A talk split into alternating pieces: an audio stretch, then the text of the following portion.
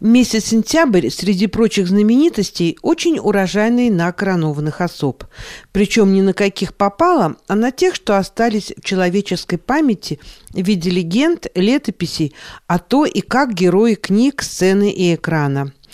Кого же выбрал автор рубрики «Неизвестное об известных» Арчи Рогацкий, мы сейчас и узнаем.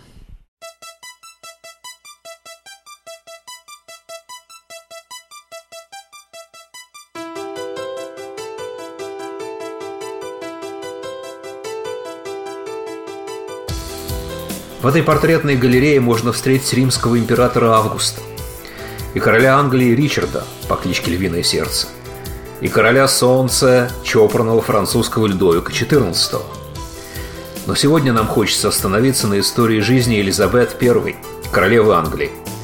Просто потому, что без ее эпохи сегодняшний мир и наша страна были бы во многом очень иными.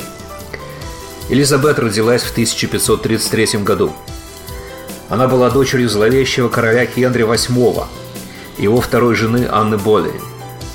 Генри, который дал начало легендам о синей бороде, развелся с Анной и казнил ее, когда Элизабет еще не достигла трехлетнего возраста. Меньше чем через две недели он женился на Джейн Симур. В 1537 году после рождения сына Джейн умерла. Хенри объявил Элизабет нелегитимной наследницей, но оставил ее расти при дворе – и за ее образованием следили. Она изучала помимо английского французский, итальянский, голландский, латынь и греческий. Она могла писать и изъясняться на всех этих языках. Безусловно, она была самой образованной женщиной своей эпохи. Вследствие безвременной смерти своих сводных брата и сестры, Эдварда и Мэри, Элизабет все же взошла на трон в возрасте 25 лет. Ключевым фактором была принадлежность новоиспеченной королевы к протестантской церкви. Это было время религиозных войн, и Англия все более смещалась в протестантскую сторону спектра. Франция и Испания, наоборот, были оплотами католичества. Все заинтересованные стороны с лихорадочным нетерпением ожидали, кого жена выберет в мужья. Но Элизабет со свадьбой не спешила – Вместо этого она занялась войной, отправив армию на помощь протестантам Фландрии и Вильгельму Аранскому в их освободительной войне против Испании. Похоже, что Элизабет задалась целью покончить с испанским владычеством в мире. Она пригревала пиратов, и в первую очередь Фрэнсиса Дрейка, который открыто состоял у нее на службе. В золотые дни английского пиратства в Новом Свете эти разбойники брали штурмом целые города. Все это не могло не надоесть испанскому королю Филиппу, и он поклялся покончить с королевой-еретичкой. Огромный испанский флот «Армада» с погруженной на него сухопутной армией отправился к берегам Англии. Английская армия была совсем небольшой и стояла на побережье, ожидая исхода морского боя. Королева, одетая в доспехи, лично прибыла туда же и произнесла одну из своих самых зажигательных речей, чтобы вдохновить солдат. Поражение лично ей не сулило ничего хорошего. Наконец показались английские суда – Армада была разгромлена. Ее остатки разметал внезапный шторм. Это была высшая точка в царствовании Елизабет. Она пробовала развить успех и через пару лет отправила собственный флот в Испанию. Но тут уже англичане потерпели сокрушительное поражение. Еще лет 10 Испания хозяйничала на морях и в Новом Свете. Но, как мы знаем, в конце концов океан остался за Англией, а в Новом Свете англичане и испанцы создали два очень разных мира – Элизабет неоднократно посылала военные контингенты и во Францию, но не с целью захватов, а чтобы поддержать своих единоверцев-протестантов. Однако, как мы знаем, там она не преуспела. Тем временем в государственных заботах прошли все приличные по тем временам сроки для свадьбы, а королева-девственница так и не назвала избранника. В женихах недостатка не было.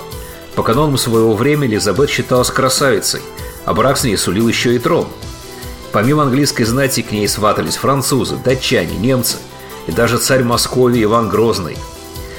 Умница королева быстро отвернула эти переговоры в деловое русло. Иван, оказывается, был не против. Он страдал манией преследования и хотел заручиться убежищем в Англии. Элизабет отправила своего посла на постоянное представительство в Москве и открыла зеленую улицу для торговли с Россией. Эти неожиданно теплые отношения продолжались до самой смерти Ивана – его сын Федор Иванович англичан не залюбил.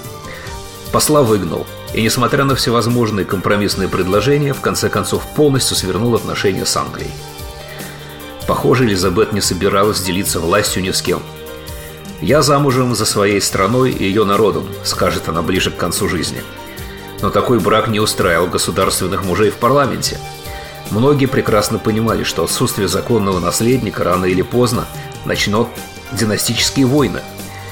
Когда ей стукнуло 30, лорды взмолились, чтобы она, если не подарила стране наследника, то хотя бы назвала преемником.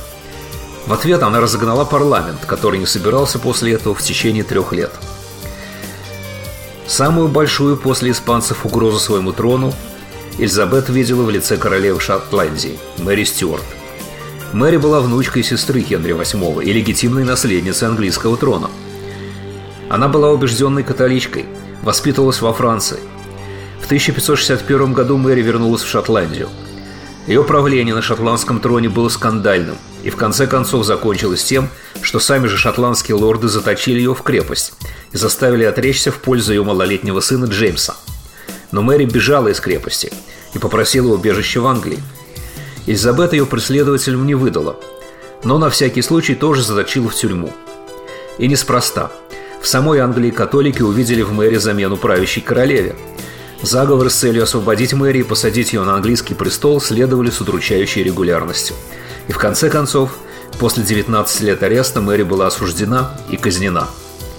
Сразу после ее смерти Элизабет сделала вид, что ничего не знала о ходе суда и не хотела смерти Мэри. Вину за казнь она свалила на своих подданных. К царствованию Элизабет относятся первые попытки Англии начать заселение Северной Америки – и хотя первое такое поселение исчезло вместе со всеми жителями без следа, сегодняшний штат Вирджиния назван именно в ее честь. В целом, как ни странно, царство Элизабет можно назвать милосердным, особенно если вспомнить, что творилось в Англии как до, так и после нее. Да, она казнила заговорщиков, но в целом ее линия была умеренной, она старалась выработать законы сосуществования для вечно враждующих религиозных общин – в ее эпоху в Англии начали расцветать искусство, и в числе прочих возник шекспировский глобус. Наступил 1600 год. Элизабет приближалась к 70-летию и все еще находилась в добром здравии. Она сжалилась над своими лордами и неожиданно назвала своим преемником сына Мэри Стюарт, Джеймса. По мере того, как стали один за другим умирать ее соратники, королева впала в глубокую депрессию. В марте 1603 года она фактически уморила себя – Похороны ее были грандиозными. Протестантская церковь, как известно, после продолжительной борьбы все же победила в Англии. Элизабет похоронена рядом со своей сводной сестрой Мэри Тюдор, из рук которой она приняла корону. Образ Элизабет стал для Англии своего рода иконой, хотя он, конечно, сильно приукрашен. Сегодня можно посмотреть совсем свежий телесериал о ней. Но, конечно, надо помнить, что в каждой сказке есть лишь доля правды.